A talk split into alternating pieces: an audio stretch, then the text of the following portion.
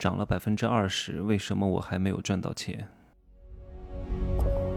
没有事实，没有真相，只有认知，而认知才是无限接近真相背后的真相的唯一路径。Hello，大家好，我是蒸汽学长。今天呢，来讲点专业的东西。很多人说你为什么老是讲二两肉、六块腹肌、捞男捞女、鸡鸭鹅黄黄的，有点变态的东西，恶不恶心？赶紧给我们讲点正经的，讲怎么挣钱啊！我们要听这个，要挣钱，挣什么钱？我的受众又不是你，对吧？很多受众为什么会有情感的问题？为什么会有二两肉六块腹肌的问题？因为他们已经有了一点钱啊，所以呢才会吸引到捞男捞女，才会有这样的困扰。你还挣扎在生存的边缘，为明天吃什么？为明天吃什么？这个钱从哪儿来而烦恼？捞男捞女是不会找你们的，他们都很聪明的，至少比你聪明很多啊！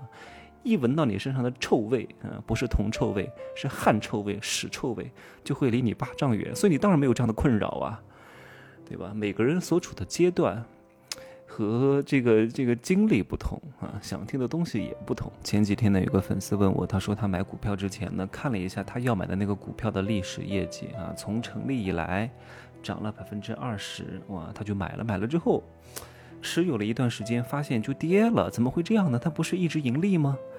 哎，我说你太幼稚了。我说，股市就跟心电图一样，总体是往上走的。有一些哈，有些它可能是总体往下走的，不见得。有些就是那种上市骗钱的公司，圈了一波钱，然后庄家抛盘，这个股票的价值就归零了。但是。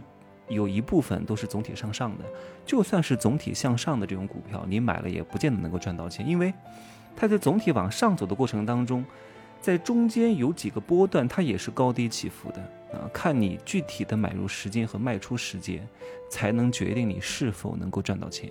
后来他又补问了我一个问题，他说：“很多人说牛市当中所有的人都能赚到钱，请问是赚谁的钱呢？真的是这样吗？”嗯，这个问题很好啊。各位先思考一下，牛市当中真的是所有的人都赚到了钱吗？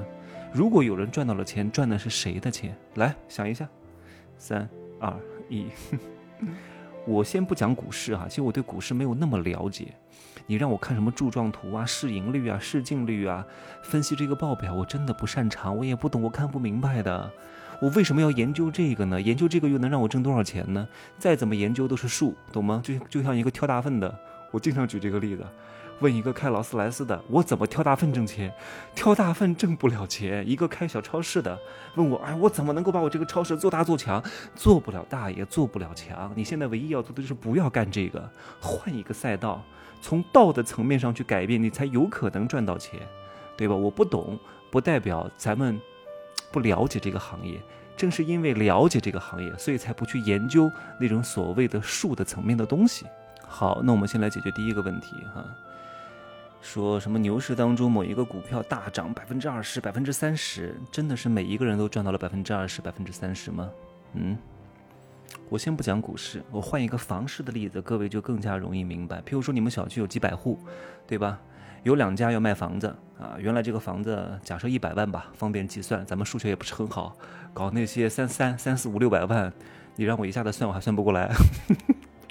好，一百万，然后呢，有两家要卖，卖到了一百二十万，是不是涨了二十万，挣了百分之二十？哇，其他的业主看到了欢呼雀跃，天哪，太牛逼了！你看，我们这个小区的整体房价涨了百分之二十，请问涨了百分之二十，意味着剩下的业主都挣到了百分之二十吗？只不过是心理作用而已，纸面财富而已。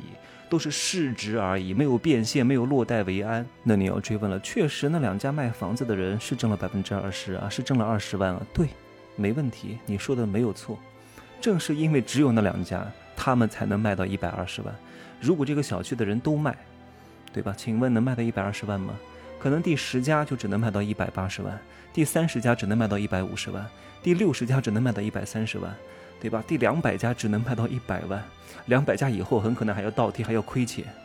股市当中也依然是如此的。哇，我的股票涨了百分之二十，为什么？因为很多人都不会抛盘，只不过是那几个在操作交易的人挣了百分之二十，不代表你挣了百分之二十，纸面财富而已，安慰自己而已。最终有可能还是会回落的，只不过你觉得哇，涨了百分之二十，我好开心啊，对吧？当所有的人都去抛盘的时候。对吧？可能就隔一两秒，这个股价就崩了，你就卖不出去了，很可能只能卖你原来买入价格的十分之一啊。特别是在牛市当中，所有的人都躁动不安，不停地追热点、追板块、调仓换股。大多数的韭菜的操作路径是什么？就是买了股票又卖掉，再买再卖，然后最后还是买。哇，我这个股票 A 股啊，就假设哈，买了一个什么 A 股，哇，挣了百分之二十。哎，请问这挣了百分之二十的钱是谁？是是哪儿来的？啊，这凭空冒出来的吗？一定是有人接盘，你才能够挣到这百分之二十。如果没有人接盘，你就要降价销售。为什么股票会涨？因为买的人多，卖的人少，所以它就涨，对吧？那如果卖的人多，买的人少，那就是跌。所以你能够挣百分之二十，是因为买的人多，对吧？你买的人多啊，你就挣了一点钱。有人暂时亏钱了，以后能不能挣回来是另外一回事。然后呢，你挣了这百分之二十，你又看到另外一个股票，哇，好像热点特别好，趋势特别好，你又去买。可是你买的这只呢，已经涨过了啊，你涨过了。那卖给你的人是不是挣了钱？你是不是暂时性的亏了钱？所以你们大家都是彼此互为接盘侠，不断的炒作这个股票的上涨。很多人到最后都是没有什么真金白银落袋的，都是图一个心理安慰，因为钱又进去了，对吧？只要你一直在这个赌桌上，你就不能说你你是挣钱的，除非你彻底不玩了，你才能说 盖棺定论啊，你到底有没有挣钱？还有很多人在用那个虚拟炒股软件的时候，发现业绩非常好啊，怎么一到实盘交易的时候就一塌糊涂呢？